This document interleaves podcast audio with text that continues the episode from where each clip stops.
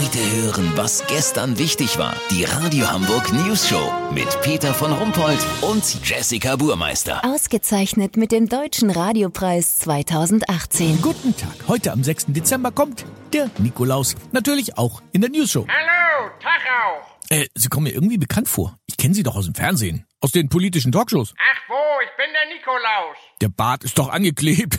Und hier die Krawatte mit den Hundemotiven. Hat sie jetzt verraten. Sie sind doch die Alexander Gauland von AfD. Okay, Sie haben gewonnen.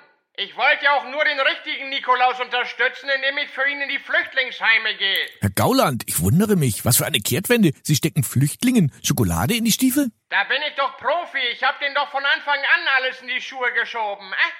Ach so, natürlich, so gesehen.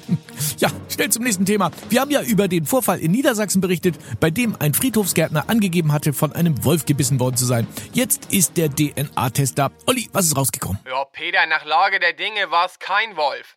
Man hat an den Klamotten des Mannes allerdings Reste von Fischschuppen gefunden. Fischschuppen? Ja, der Friedhofsgärtner ist wohl leidenschaftlicher Angler. Dann hat das Institut noch DNA-Spuren von Butchi, seinem Wellensittich, nachgewiesen und frische Schleimreste. Wahrscheinlich war es ein Salamander. Ein Salamander? Die beißen? Jawohl, der Rotenburger Raubsalamander.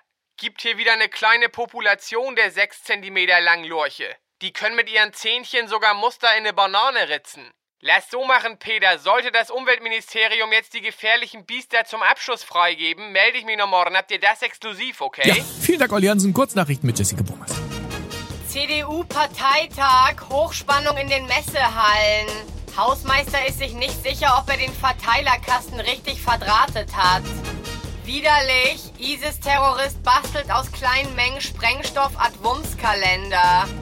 Identität aberkannt. Erster Mensch ohne Facebook, WhatsApp und Google-Konto wurde von Bezirksamt für nicht existent erklärt und aus dem Personenregister gelöscht. Das Wetter. Das Wetter wurde Ihnen präsentiert von Rotenburger Raubsalamander. Wolf im Lurchpelz.